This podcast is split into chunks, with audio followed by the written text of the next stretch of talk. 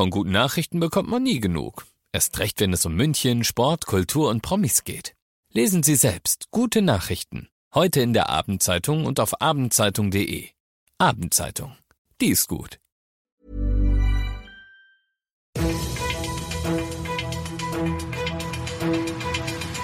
95 5 Charivari, das München Briefing, Münchens erster Nachrichtenpodcast. Mit Alexander Eisenreich und diesen Themen. Spektakuläre Wendung bei Münchner Mordprozess und Bayerns Ministerpräsident Söder warnt vor einsamen Weihnachten. Herzlich willkommen zu einer neuen Ausgabe. Dieser Nachrichtenpodcast informiert euch täglich über alles, was ihr aus München wissen müsst. Jeden Tag gibt's zum Feierabend in fünf Minuten alles Wichtige aus unserer Stadt, jederzeit als Podcast und jetzt um 17 und um 18 Uhr im Radio. In München hat heute ein ungewöhnlicher Prozess begonnen. Angeklagt ist ein Mann, der letztes Jahr in Rammersdorf seine Ehefrau und seine Stieftochter getötet haben soll. Bis heute fehlt aber jede Spur von den beiden. Charivari München Reporter Oliver Luxemburger, hat sich der Angeklagte denn heute zu den Vorwürfen geäußert? Ja, das hat er und es war durchaus überraschend, was er zu sagen hatte. Zitat des Deutschrussen, das, was mir vorgeworfen wird, dazu habe ich überhaupt keinen Bezug und weiter. Außerdem gehe ich davon aus, dass beide noch leben, zumindest meine Frau. Die Gründe für diese Annahme, die wollte er nur unter Ausschluss der Öffentlichkeit darlegen, weil sonst eine Bedrohung für die Frauen entstehen könnte. Was er damit meinte, ist völlig unklar. Das Gericht hat seine Forderung abgelehnt. Mhm. Der Prozess bleibt dann also weiter ein Indizienprozess. Ganz genau. Die Staatsanwaltschaft, die geht davon aus, dass der Mann seine Frau im Streit getötet hat und anschließend auch seine 16-jährige Stieftochter umgebracht hat, um die erste Tat zu verschleiern. Die Leichen, die wurden zwar bis heute nicht gefunden, allerdings wurden bei mehreren Suchaktionen, ja unter anderem im Perlacher Forst, eine Fußmatte und ein Teppich mit Blutspuren gefunden. Der Angeklagte hatte behauptet, die Frauen seien auf dem Weg zum Shoppen einfach verschwunden. Ein Urteil wird im März erwartet. Infos von Charivari München Reporter Oliver Luxemburger. Also in München hat heute der Mordprozess um das spurlose Verschwinden einer Mutter und ihrer Tochter begonnen. Der angeklagte Stiefvater behauptet, dass die beiden noch leben würden. Der kritische Corona-Wert in München ist auch heute leider wieder gestiegen. Mittlerweile liegt er bei 72,4. In Berchtesgaden zum Vergleich liegt er sogar bei 252, weshalb es dort wieder eine Art Lockdown geben wird. Bei uns in Bayern gelten ja seit Samstag generell schon wieder verschärfte Maßnahmen, zum Beispiel eine Maskenpflicht am Arbeitsplatz.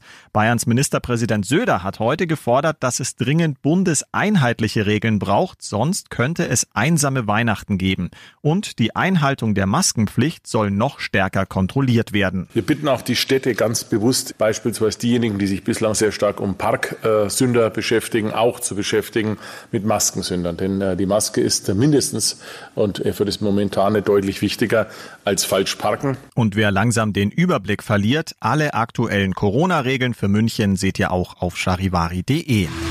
Ihr seid mittendrin im München Briefing, Münchens ersten Nachrichtenpodcast. Nach den München Meldungen jetzt noch der Blick auf die wichtigsten Themen aus Deutschland und der Welt.